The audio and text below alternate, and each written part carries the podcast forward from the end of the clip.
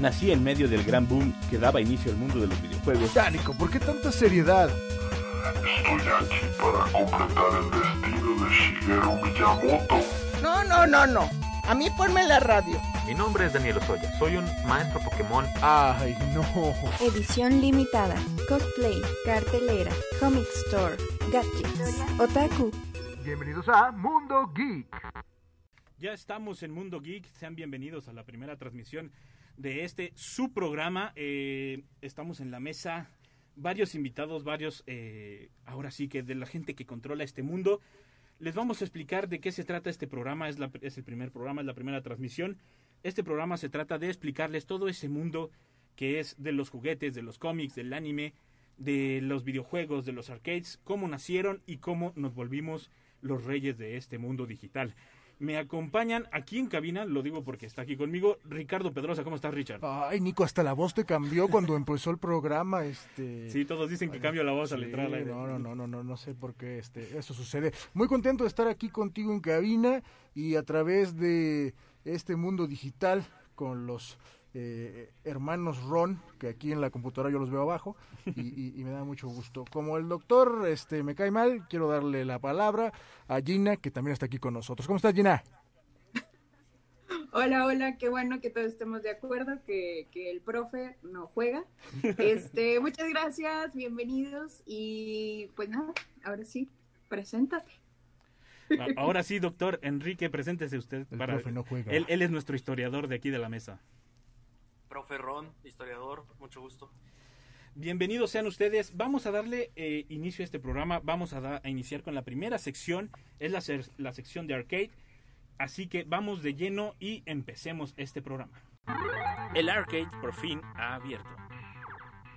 Ya estamos en la sección de arcade. Les vamos a explicar un poquito de qué va esta sección. Les vamos a hablar de todo lo que es eh, los videojuegos, lo que hay de nuevo, lo que hubo a un inicio, cómo empezaron todos estos mundos que ahora se volvieron un- una, una compañía multimillonaria o varias compañías multimillonarias. Y en esta sección les venimos a hablar muy en específico de cómo iniciaron. Y para esto hay que contextualizar a la gente, Richard, Gina, Enrique, cómo eran las computadoras, porque ahora todo, sobre todo la gente más joven, eh, de hecho incluso gente de nuestra edad o, un- o generaciones un poco más grandes, ves nuestra edad, o sea, este, ahí te encargo, ¿eh? Este es el doctor, tú, Gina y luego yo. este, el- nos tocó ya computadoras como las conocemos hoy en día, compactas, móviles, que aunque ustedes se quejen, créanme que en el pasado las computadoras medían como un mínimo, como un mínimo, 4 metros por 2 metros de alto, 4 metros de largo por 2 de alto y como por 1,20 de ancho. Eso era una computadora y realmente yo creo que traemos más tecnología hoy en un celular que en las computadoras de ese entonces. Hay que contextualizarlos y mostrarles cómo fueron los primeros videojuegos como Bertie the Brain. ¿O no? Eh, me voy con el historiador para que nos explique un poquito. Que nos explique cómo eran las computadoras en aquel entonces y que la gente entienda la diferencia hoy en día. Suena Vivaldi. Súper rápido, nada más para que nos hagamos una idea. Por ejemplo, Bertie the Brain, excelente inicio. Eh, mediados exactamente del siglo pasado, 1950, una- en una exposición en Canadá, montan una computadora que en específico solamente servía para en ese entonces demostrar las capacidades de inteligencia artificial, hasta donde estaba, con Bertie the Brain. Un programa que emulaba un juego de tic-tac-toe, un juego de gato, y entonces pues se convirtió en una, en una revolución, porque la gente iba nada más a esa exposición a presenciar y a vivir esa experiencia de pues del primer juego interactivo electrónico que se creó. Y sobre todo que era la primera computadora en el mundo y en la historia que retaba a un usuario humano. Es correcto, sí. Era, era, era la, primicia, era nadie se lo podía creer que una computadora retara a un humano. Y fue tanto el furor que incluso salió en revistas y salió en varios lugares. Creo que es el primer eh, videojuego que está documentado. Y eh, yo creo que hubo muchos más que estuvieron muy ocultos. Y después se saltó ahí hasta Space War que fue un salto enorme en una computadora enorme en el MIT y fue una computadora que empezó pues como todas las cosas cool de este mundo, que era con alumnos queriendo demostrar lo que podían hacer y lo que podía hacerse con una tecnología que todavía no se entendía, ¿o no es así, Gina?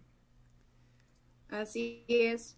Pero un poquito antes fue Tenis para dos en 1958, Mm, sí, es eh, en Vámonos, donde, no vaya, venimos en esta eh, accesibilidad de la que eran, eh, ahora sí que partícipes, eh, que solamente, eh, por ejemplo, universidades o desarrolladoras que necesitaban esta tecnología tenían acceso a esta situación, ¿no? Eh, después exactamente viene Space War con Steve Russo, si no. Este, y ahí ya se empieza a hablar ya, pues, vaya, de esta interacción hasta con, con sonido, ¿no? Ya ahí ya eh, tiene esa eh, connotación. Sí, se empieza a hablar de del sonido. Aquí por aquí nos, nos estamos ¡Oh, Dios mío! ¡Son los aliens! no- nos estamos viciando un poquito con los las eh, zoom. Déjenme por aquí. Nico, pon orden aquí. Tito, Por, por aquí se nos por aquí se nos empezó a viciar un poquito. no se preocupen. Space War, por ejemplo, cosa interesante que había que mencionar es que no nada más era grande, sino que también era una eh, cuestión bastante curiosa porque se hizo de manera pues debajo del agua, ¿sale? No era un programa que no querían que estuviera en esa computadora porque imagínate, una computadora que normalmente se utilizaba en universidades para resolver complejos problemas matemáticos, ahorita se estaba utilizando para un juego una computadora que también no valía poquito. No nada más era gigantesca, sino que valía en ese entonces el equivalente a más o menos un millón, poquito más de un millón de dólares, y que obviamente era patrimonio del MIT, y pues tener allí a los alumnos enfrascados en partidas de videojuegos, pues era también una cuestión bastante, no nada más improductiva, sino que curiosa. Sí mostraba las capacidades de la computadora, pero por el otro lado, eh, se convirtió casi en un virus.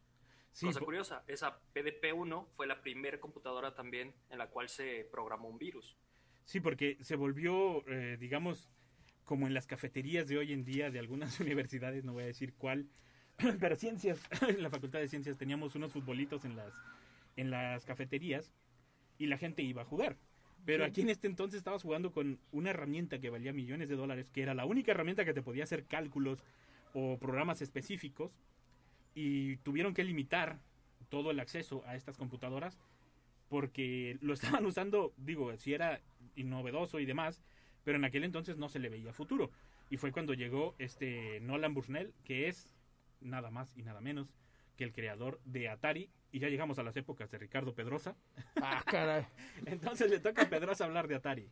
Sí, que déjenme agregar gente que nos escucha. Si usted se preocupa porque el PlayStation 5 está grande, porque Sí. el Xbox Series X está grande y caro, Y que se caliente. imagínese usted que en esos tiempos, en los 50, tenía que usted primero comprar una casa y luego destinar un cuarto de su casa a la computadora y luego ya después podía jugar. Así que yo creo que si su consola de esta generación no cabe en su mueblecito, eh, pues eh, puede usted eh, pensar un poquito en el pasado. Sí, exactamente. Y pues, ¿qué te digo de Atari? Atari, eh, leyenda, ícono.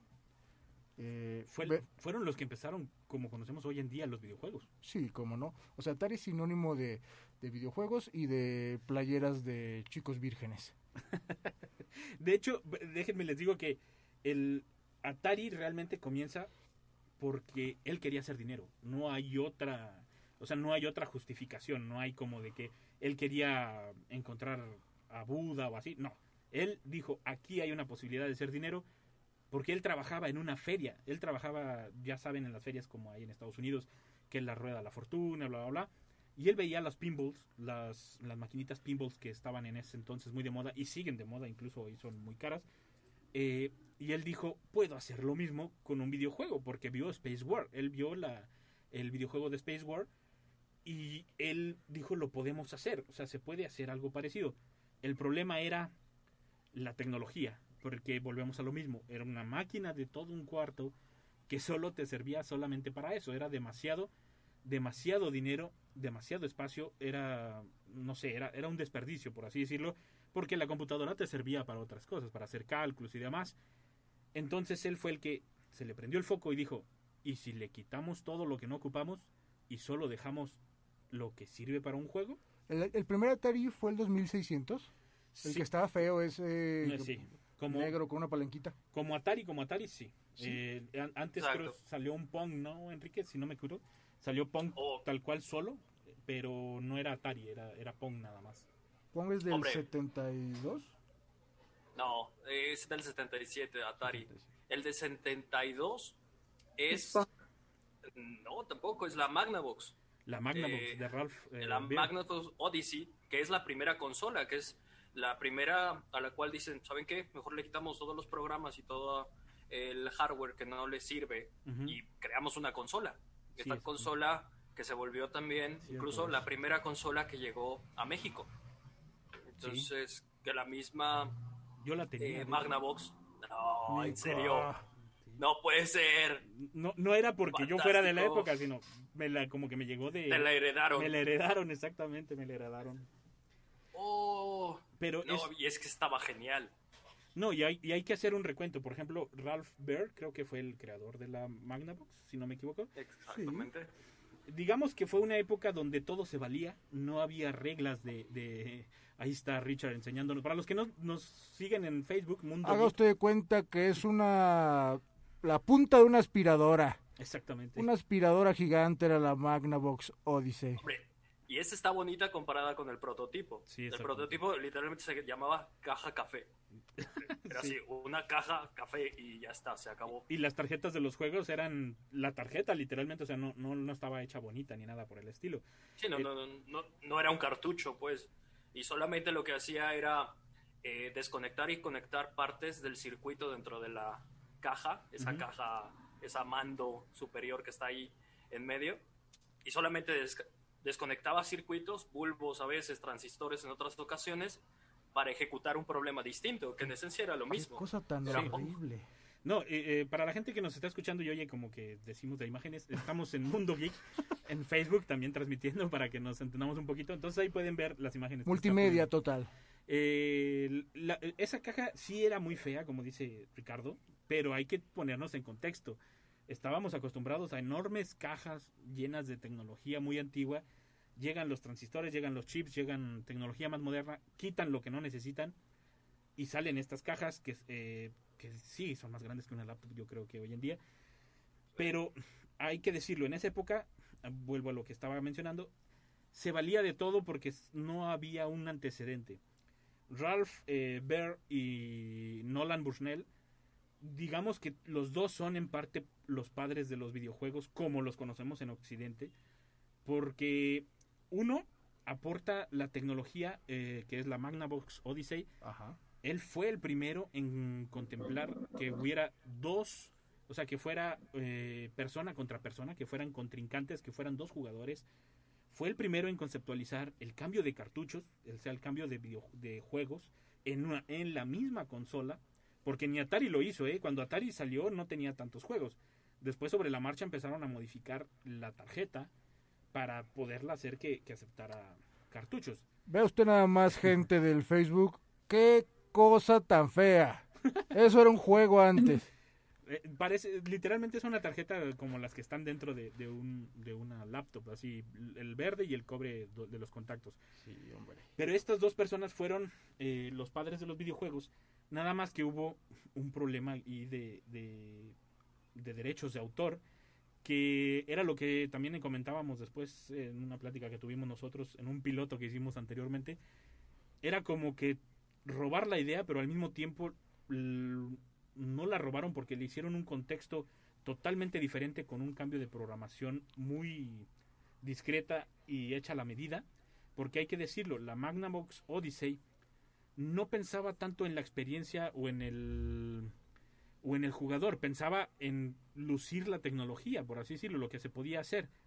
Y el Atari dijo, no, ¿sabes qué? Le falta algo para que el jugador se enganche, para que el jugador regrese con nosotros, porque, por ejemplo, el Pong, que la primera versión de Pong fue con Magnavox Odyssey, eh, no tenía ni líneas, ni, ni recuadros del cuánto llevabas puntaje, ni nada. Y era lo que comentábamos que ponías literalmente como un acetato verde encima de la pantalla. Y así era como simulabas las canchas, o no, Enrique, Está- estaban fabulosas, pero pues sí quedaban a deber. Sí, hombre, estaba genial porque era una experiencia que rebasaba eh, la simple interactividad de la pantalla, sino Ajá. que tenías que tú tener tu propia anotación. Eh, había juegos como ruleta, en el cual también, por ejemplo, en la caja te venían fichas, te venían cartas, Simón dice, tenis, etcétera, etcétera. Pero yo creo que es una evolución normal que se fue dando, porque al principio tienes estos programadores nerds utilizando computadoras carísimas para desarrollar programas que expongan eh, las capacidades de la computadora. Y ya después tienes a estos empresarios tratando de explotar el ámbito económico de este nuevo género de entretenimiento que, que surge. Entonces, y la Magnavox lo supo hacer. Tuvo tanto éxito en Estados Unidos que por eso eh, decidieron mandarla a otros países y el primer país, cosa curiosa, es México. Entonces también México se convierte en esos pioneros para el uso de estas primeras consolas. Y eh, una pregunta que se vuelve referente a las generaciones más jóvenes, que creo que son Ricardo y Gina. Eh, sí, ya háganos favor, ¿no? O sea, parece el, Este- el asilo de Nico y, Sí. Y Quique. Y Pues el es- profe. Pues es que nos tocó vivir más esa época que ustedes, ¿qué culpa tenemos? Este, el, el- en las nuevas generaciones incluso impactaron los juegos de ese entonces y se seguían jugando incluso cuando salieron las primeras versiones del celular. Incluso hay versiones de aplicaciones del celular de hoy en día donde las puedes jugar. Es correcto, sí, el Pong.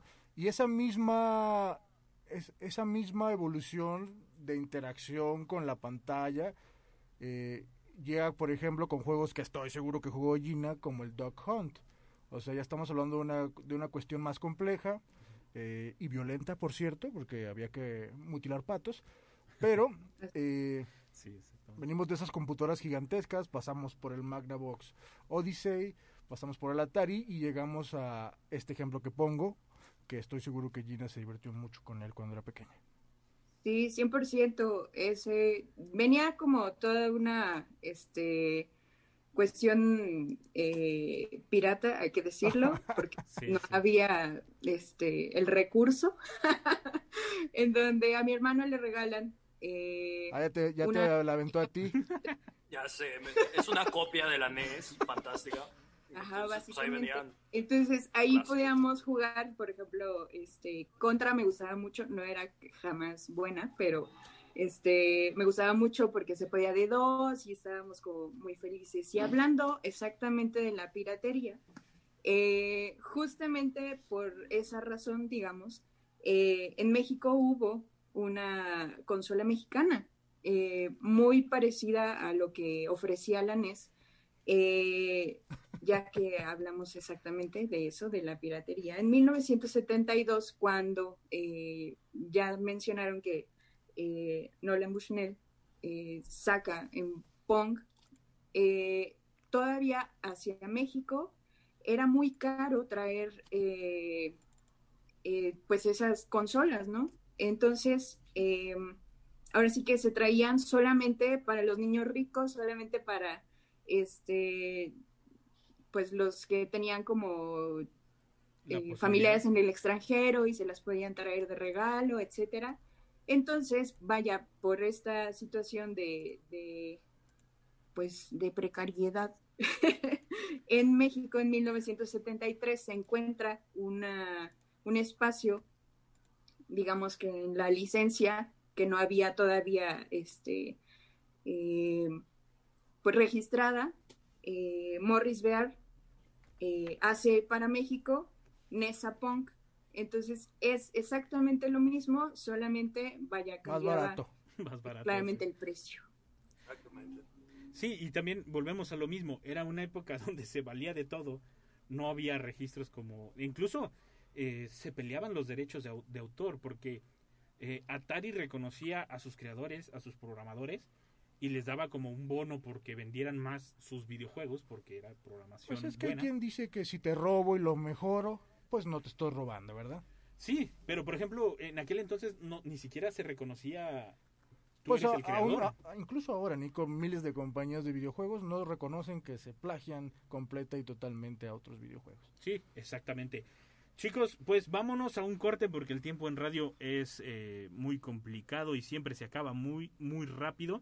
Y regresamos con más en- aquí en el Mundo Geek. Oye, en un momento regresamos. Ya estamos de regreso en Mundo Geek.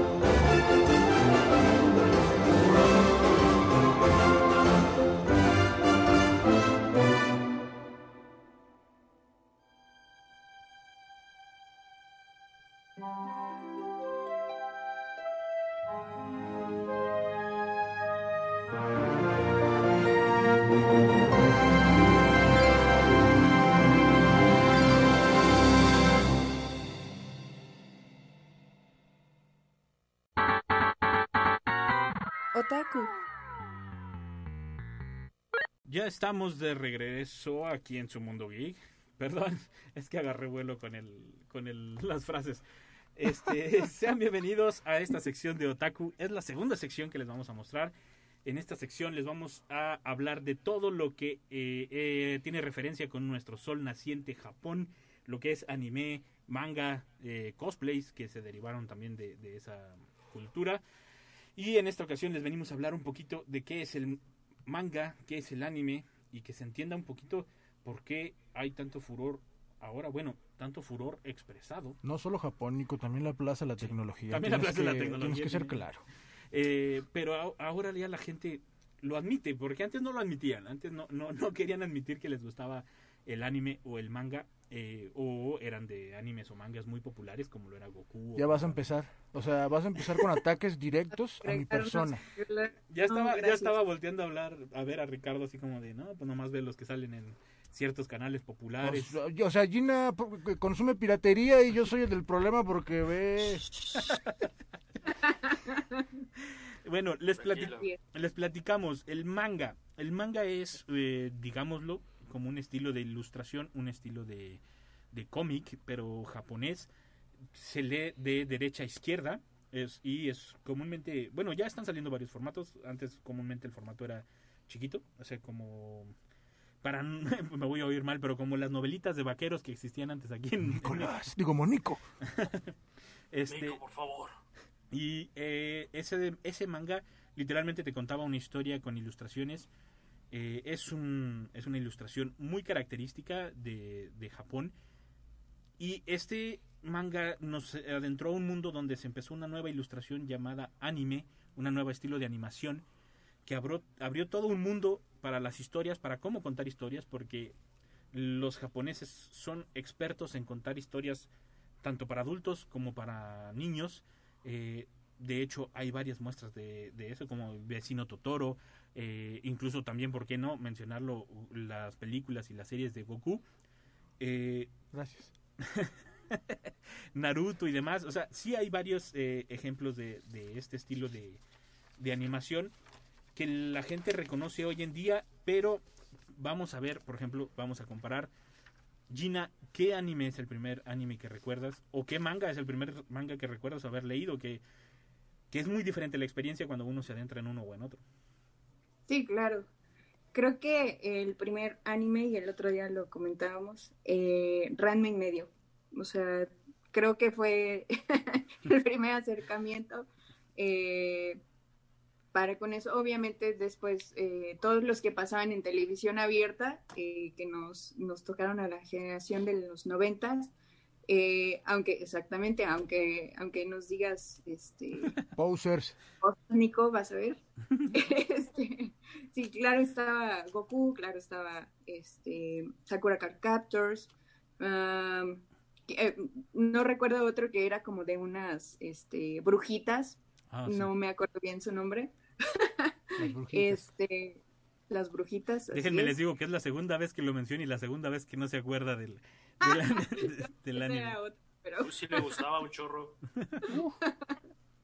Y eh, de estilo manga, pues lo que trajo igual eh, en su tiempo Televisa, eh, Oh. perdón, con Panini, eh, parte de- del manga de Sakura Card Captors y eh, Ranma y medio también estuvo saliendo.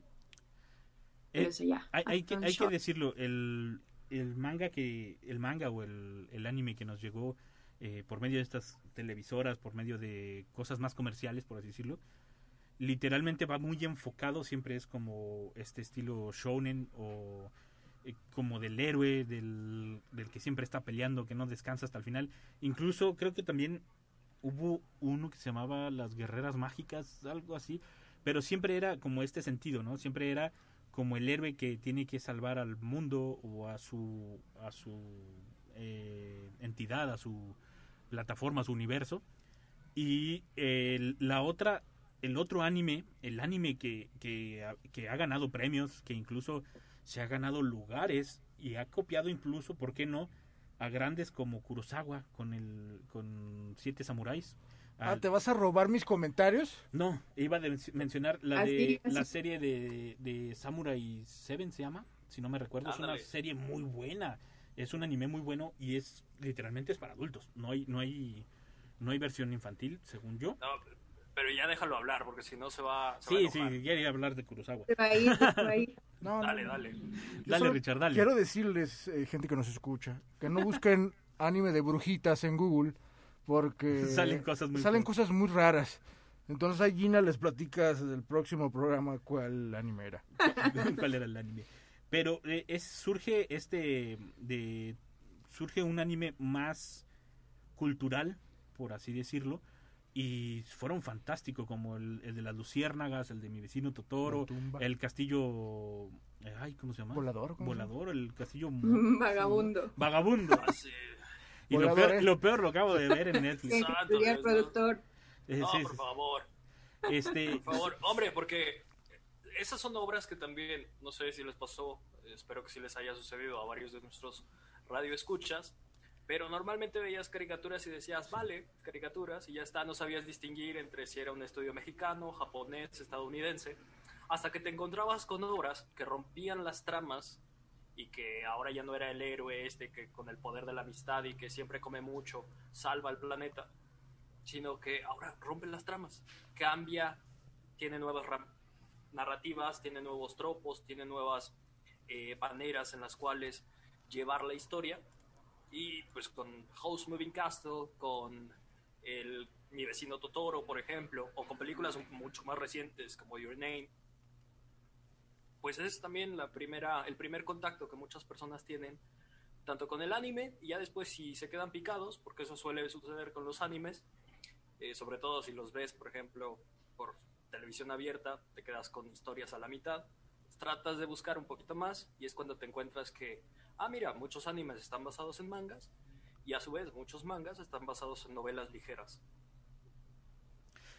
Y, y sobre todo se desarrolló toda una gama de, de comercio y demás alrededor de estas dos, del manga y del anime. Porque, por ejemplo, en el anime, incluso tenemos música, ahorita más adelante les ponemos una, se volvió crucial, bueno, por lo menos para la cultura eh, de los japoneses, era como salir en una película de los Óscares, o sea, volverse el tema de una de las series, volverse el tema de una de las películas, era algo fundamental, o sea, lo buscan en Oriente porque saben el impacto social que pueden llegar a tener, a pesar de que, hay que decirlo, es muy cerrada la cultura japonesa en cuestión de dejar eh, a plataformas o a otras gentes eh, manejar lo que son las licencias de, su, de sus productos. De hecho, hasta hoy en día siguen muy cerrados. Hay muy, muy pocas plataformas que, que pueden manejar todo el contenido de anime o de manga y demás. Precisamente por lo mismo, de que ellos cuidan mucho lo que es sus derechos de autor. Pero siempre hay maneras de encontrarlo porque hay quienes dicen esto debe darse al mundo porque es genial. Lo hemos visto en plataformas como, como Netflix, que últimamente lo está intentando bastante, está intentando jalar lo más que puede de, del anime, pero yo creo que en manga todavía nos queda de ver. O sea, no hay tantas librerías, no hay tantas... No, es que es un... Vaya, es un símbolo nacional. Sí. Déjame muevo el, el audífono porque me escucho dos veces. Eh, el, la animación japonesa y el anime como tal, porque ahí también hay una, una pequeña vertiente, no todo el anime es animación japonesa, ya les explicaré en algún otro momento porque no traigo la definición completa, pero es, es, es una cuestión, el, el anime es un eh, recipiente que reproduce muchas cuestiones propias de la cultura japonesa. Entonces tú ves anime y, y, sabe a Japón, huele a Japón y es muy difícil que permitas que otra nación o que una compañía de, de otra nación como Netflix que, eh, que tiene también sus eh, tiene por ahí sus eh, esfuerzos con su propia animación que no termina siendo tan buena como la japonesa que tiene este puntos bastante eh, llamativos porque eh, la animación japonesa está ligada al cine japonés, está ligada a la cultura japonesa y está ligada a, una cuestión sociocultural y política. Es un, es un tejido eh, eh, muy interesante que desgraciadamente en otros lugares, puedo mencionar a México, nuestra animación pues no, no, no, no, no le llega ni a los talones. Entonces, por eso es tan importante el anime que viene también obviamente del manga que yo debo confesar que jamás en la vida he tenido un manga en las manos. Este, sé que se lee ¿qué? Al revés. Al revés. Exactamente. Este, pero sí, creo que eso es un punto que vale mucho la pena eh, destacar de, por qué le gusta tanto a la gente la, las, famosas monas chinas, ¿no? Y por qué es tan importante y no solamente son caricaturas, no solamente eh, son dibujos bonitos, tiene una carga eh, eh, cultural importante y que obviamente como incluso en el cine eh, también tiene un un objetivo de entretener sí así es y también hay que decirlo cuando con lo que decías cuando alguien intenta hacer una copia o alguien porque se da que hay artistas que, que son muy fanáticos y que les gusta el anime y empiezan a tratar de copiar o igualar la técnica para hacer sus obras se nota de inmediato que no es alguien de, de Japón, o sea, se nota de inmediato la mano y dices, este, este anime ha de ser de Estados Unidos, eh, como lo es el anime de Avatar. Eh, es, de inmediato se nota la, la... Aguas, que es muy querido, ¿eh? No, no, de hecho a mí me encanta. Digo, tiene su estilo muy particular, pero sí, sí, sí. la gente lo pero, quiere mucho. pero de inmediato lo notas que es, que es estadounidense, o sea, no, no ves que no es, eh, no es japonés. Pro- podrá tener a alguien en el equipo que los asesore o alguien que Pero no solo por los dibujos, ¿eh? o sea, no, No, solo no, no, son no. los trazos, hay Sí. muchas otras cosas que dices, esto no es Ajá, japonés. exactamente. O sea, incluso La los, narrativa, los valores, el trasfondo sociocultural, porque esa es también otra de las cosas. El origen del anime y del manga, es finales del siglo XIX, principios del XX, se da como esta respuesta a nuevos métodos de entretener a las personas y distraerlos de todos los problemas y sobre todo insertarse en la globalización. Eh, muchos debaten que si el anime es una copia de las animaciones en Estados Unidos o que el manga es una copia de los cómics, pero francamente se alimentan uno de otro.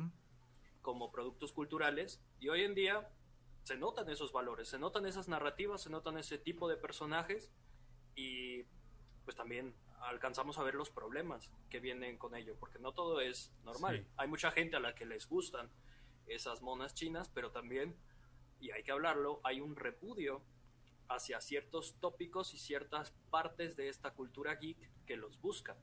Sí, no por nada el término geek ahorita lo estamos utilizando bastante eh, libremente, pero también habría que ver de, hombre, hay una parte de la sociedad que todavía está renuente a aceptar a los videojuegos o a los cómics como parte de la cultura general, del mainstream.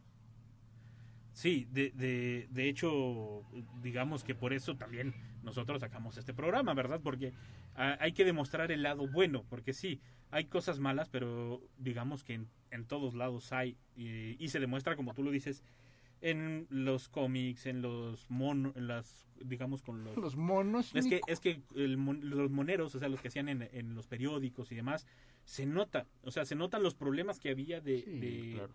por ejemplo, de machismo, de lo que tú quieras, se notan ahí. Cada universo Exactamente. de todo tipo, de todo arte, tiene su lado oscuro, su lado medio medio y su lado luminoso. Y, hay que, hay que en- entenderlo, por así decirlo. Incluso este, este formato, porque bien podrían, eh, y esto lo diría, se lo dejo a Gina, que es la diseñadora del grupo, bien podrían dejar el manga que lo leyéramos nosotros en, en Occidente, como leemos tal cual cualquier libro. Pero mm, decidieron respetar y dejar que se leyera al revés, como se lee en Japón.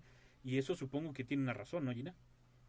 Claro, sí, 100%. eh, Te adentra mucho en el contexto, eh, claramente eh, de experiencia de usuario, es decir, tú como lector, es siempre también tomando en cuenta una forma de pensar no tan occidental o vaya y adentrarte en estas costumbres orientales. Ahora sí que en donde nos pegó muy fuerte a todos, ¿no? Eh, en el sentido de, por ejemplo, de empezar a leer cosas que no se hacen de este lado del mundo, eh, conocer historias eh, que eso, como, o sea, menciona que no tienen mucho, o nosotros creíamos que no tenían como mucho, mucho peso, mitologías que nosotros no, no conocíamos, por ejemplo, eh, formas cotidianas de hablar o de eh, referirse a lo mismo que nosotros hacemos, por ejemplo, ya sea comer, ya sea, este, mm, no sé, mm, algo muy, vaya, muy básico, muy normal, que para lo mejor nosotros... ellos tienen una no sé, cuestión de la higiene muy particular. Sí, incluso el hecho de que se quitan los zapatos antes de entrar a la casa, o sea, sí, sí es- hay varias cosas que empiezas a ver, a, a aprender y que también al, a fin de cuentas sirve para una globalización y, y un aprendizaje general. Chicos, vamos a un corte musical, ¿les parece? Y regresamos con más en esta sección de Otaku. No quiero. Para, para terminar, eh, nos quedan todavía 15 minutos, pero hay que darle a la gente un descanso y una muestra de lo que es la música de estos animes. Regresamos en un momento.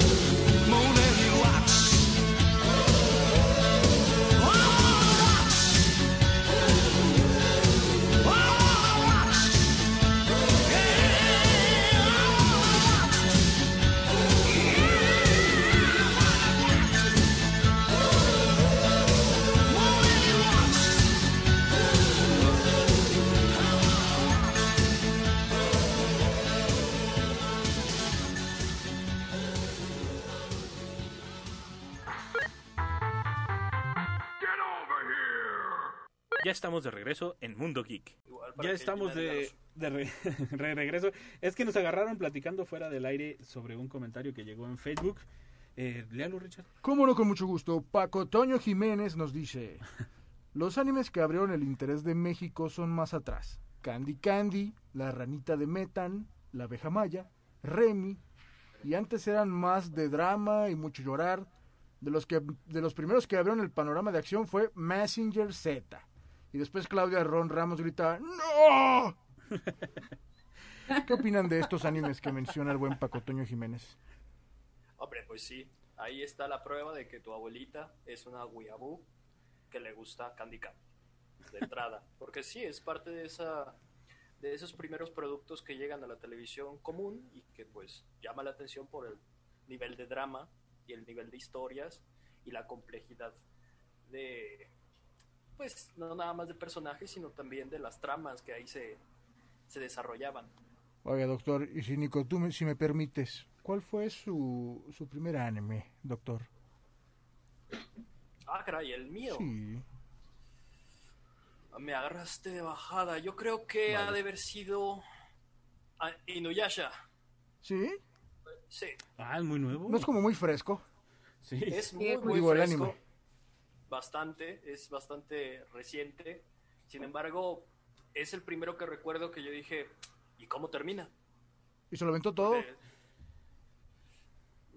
sí, pero ya después me lo aventé en la versión japonesa, subtítulos en inglés, en alguna página ahí medio escondida en el internet, porque no encontraba eh, cómo terminaba. Y entonces me interesaba saber qué era lo que seguía, y entonces fue prim- mi primer acercamiento consciente a esa cultura. Pues si usted lo quiere revivir, está completo en esta página de streaming de esta compañía de venta de paquetes, de esta de la A.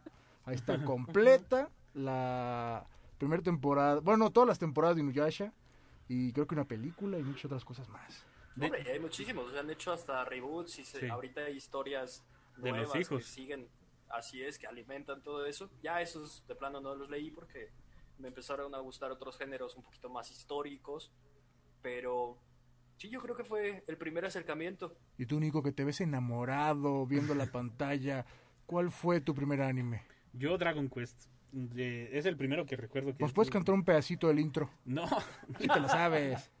Dos, Ya uno. sabes, órale. Es el de Dragon no, Quest. de hecho, de hecho, por ejemplo, incluso lo estoy volviendo a ver ahora con el, con el nuevo reboot que están sacando. Y aunque es básicamente la misma historia, pero los dibujitos más nuevos. Pero también fue por lo mismo que nunca supe en qué quedó.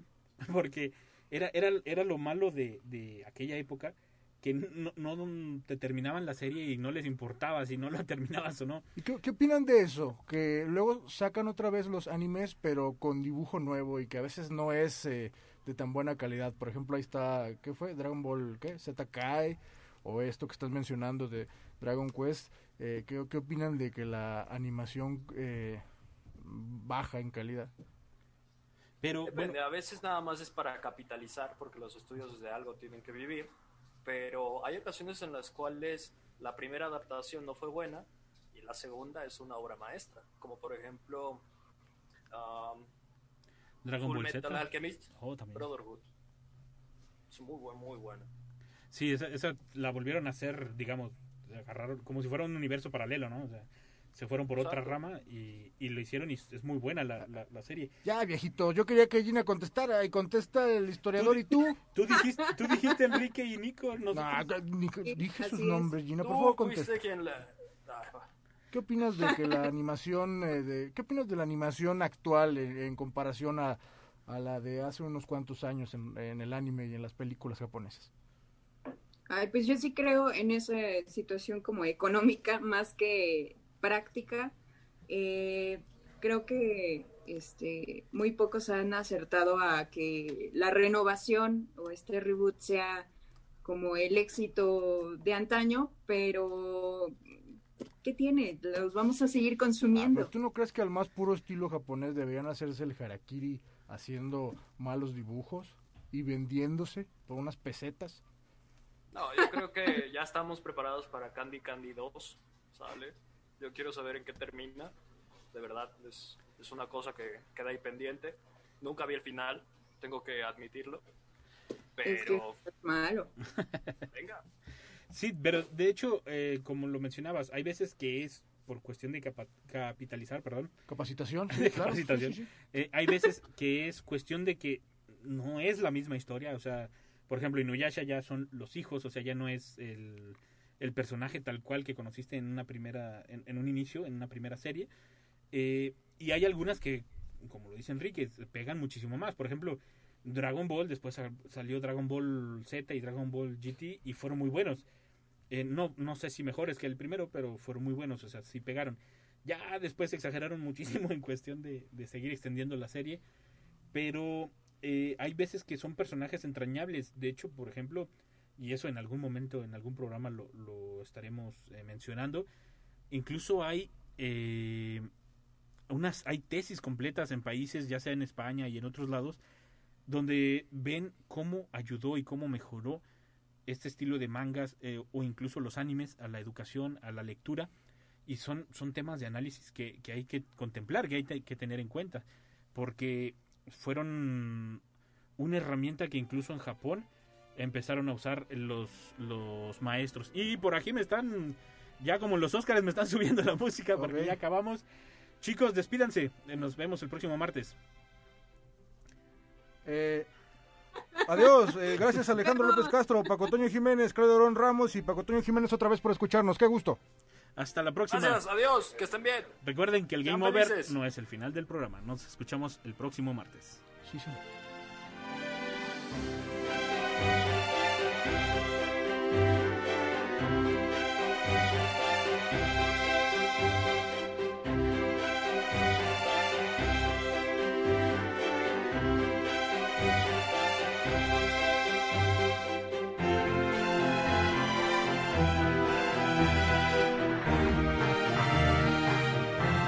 Por acompañarnos una vez más. Por el momento es hora del Game Over.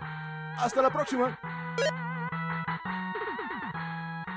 Mundo Geek es una producción de la Dirección de Radio y Televisión de la Universidad Autónoma de San Luis Potosí.